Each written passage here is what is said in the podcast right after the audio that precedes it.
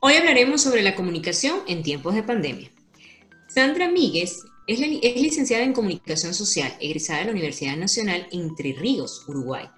Ella nos habla que la comunicación es estratégica en todas las órdenes, pero aún más en tiempos de crisis sanitaria.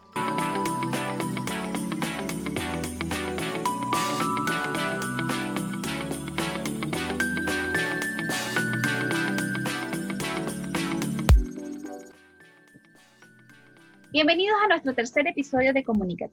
Este es un espacio de vistazo y en él hablaremos todo lo relacionado a la comunicación. Antes de profundizar con el tema, quiero invitarlos a seguirnos en todas las redes sociales de Visage, en su página web como www.visageac.wordexpress.com y en Instagram, Facebook, YouTube como VisageAC. Hoy eh, con la situación de emergencia sanitaria que hay a nivel mundial, ocasionada obviamente por el COVID-19, vuelve a centrarse la mirada sobre el rol fundamental que juega la comunicación, para lo cual se requiere profesionales altamente capacitados en el tema de salud y ciencia.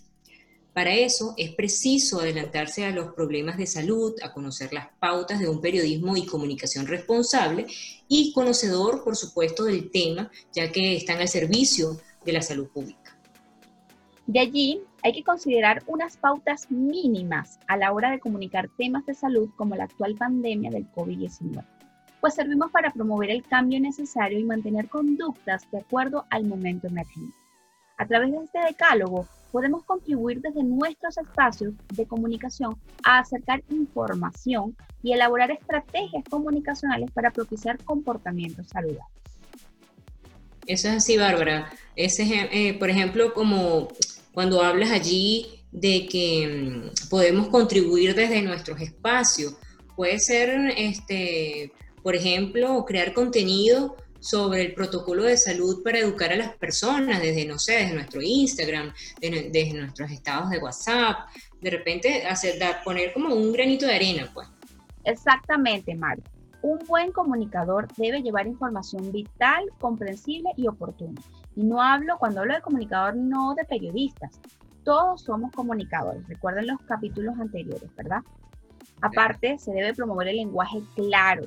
Si bien el virus tiene una denominación científica, este debe explicarse de modo simple y con lenguaje claro, como lo específico de la enfermedad, sus riesgos y las medidas de prevención.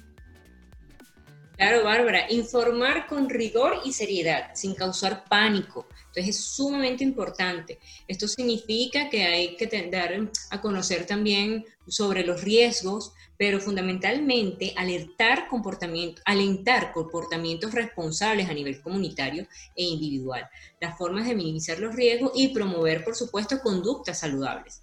También explicar con claridad la etapa de evolución en la que se está y los pronósticos científicos, por supuesto, este, también formas de evitar la propagación del virus y las explicaciones, esto es muy importante, las explicaciones eh, de los científicos y de los especialistas. Tienen que servir, por supuesto, para promover cambios de comportamiento de, de una manera tal que podamos minimizar los riesgos. Sí, señor. Por Bárbara, hay un canal aquí en Costa Rica que minutos antes de la rueda de prensa que se hace eh, oportunamente todos los mediodías, entrevistan siempre a un especialista. Entonces hablan sobre el tema. Entonces eso es sumamente importante porque es una comunicación este, muy asertiva y, y de muy buena fuente. Exacto. También tenemos que informar diariamente, incluso en varias oportunidades en el día, sobre la situación. Eso despeja rumores y confabulaciones y alenta a actitudes responsables frente a lo que acontece en el día a día. Y aprovechando tu ejemplo, la información con respecto a la pandemia en Costa Rica me parece que se está llevando de una buena manera. Porque diariamente y a la misma hora, ya las personas están acostumbradas a qué hora ver, eh, se realiza una rueda de prensa en el que se da a conocer todos los detalles de la, de la pandemia, del virus, acá en el país. También hay que llamar especialistas matriculados y debidamente científicos para analizar los temas, poner en evidencia las actitudes deshonestas para desalentar el consumo de esos recursos. Sí, y no utilizar comparaciones ni metáforas para analizar la situación, ni los casos, ni nada con respecto a la pandemia. No realizar dramatizaciones. Este tipo de práctica solo aumenta los temores y desvía el foco de atención y por lo tanto también desalienta comportamientos saludables. Por supuesto, también evitar revictimizar a quienes están afectados por la enfermedad, eh, preservar, preservar, por supuesto, los datos personales de acuerdo al, al derecho a la intimidad y desalentar, esto sí lo digo importantísimo, desalentar toda práctica que pueda utilizarse para discriminar a las personas. Siempre, a pesar del distanciamiento físico, tenemos que este, respetar a las personas y eso no quiere decir el distanciamiento físico que tenemos que tener para prevenir, no quiere decir que eso, que, hay, que, que convirtamos eso en algo para discriminar a una persona, ¿ok? Todos merecen respeto todos merecen respeto. Y hablando de respeto, es muy importante aguardar las comunicaciones oficiales para poder difundir una información, ¿verdad? Eh, los datos estadísticos de estas autoridades. Hay, periodistas que mm, eh, hemos visto, creo que lo hemos visto en par de ocasiones, donde algunos medios informan del, del deceso de una víctima por coronavirus antes de que el ministerio o la autoridad competente haya informado a los familiares. Entonces te podrás imaginar el dolor que se le causa a esas personas al enterarse del fallecimiento de su familiar antes eh, y, por, y por un medio no oficial, por redes sociales. O sea, que, sí, de una manera también, este, digamos que este, poco sutil, de alguna manera.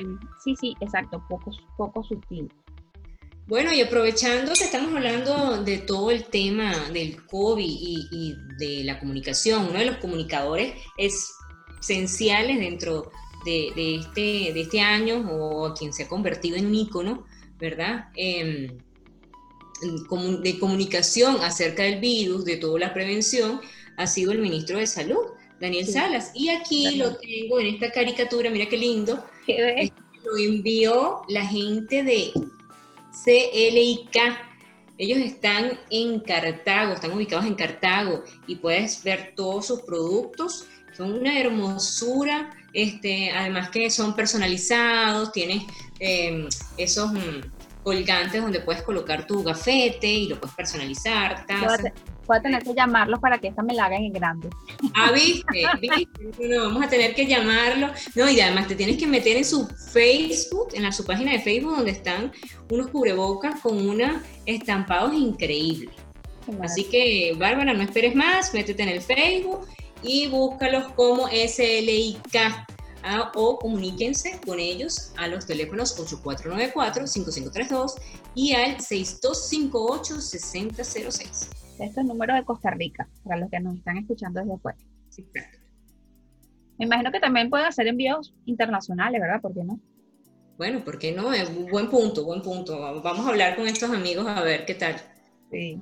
Bueno, Bárbara, y en conclusión, también es bueno aclarar que nosotros tenemos de alguna manera, nosotros como población, como espectador y como población, tenemos de alguna manera un grado de responsabilidad en la comunicación o en la información acerca del virus, porque realmente esto es este, una pandemia, ¿verdad? Esto es un virus a nivel mundial, este, nos afecta a todos y es importante saber de dónde, este, de qué fuentes hemos sacado información y no ser vocero de informaciones en, en la que realmente me dijo el amigo de un amigo que pasó esto. No, o sea, nosotros mismos verificar las fuentes de información que sean confiables y, repito, no ser vocero de informaciones que no tengamos clara o que no sabemos cuál es su fuente. Entonces eso es sumamente importante.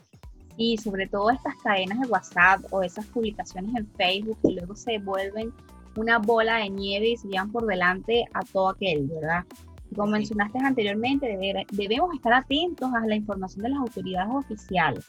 Esta es la mejor fuente de la que se puede obtener información veraz sobre el tema tan delicado como lo es el COVID-19.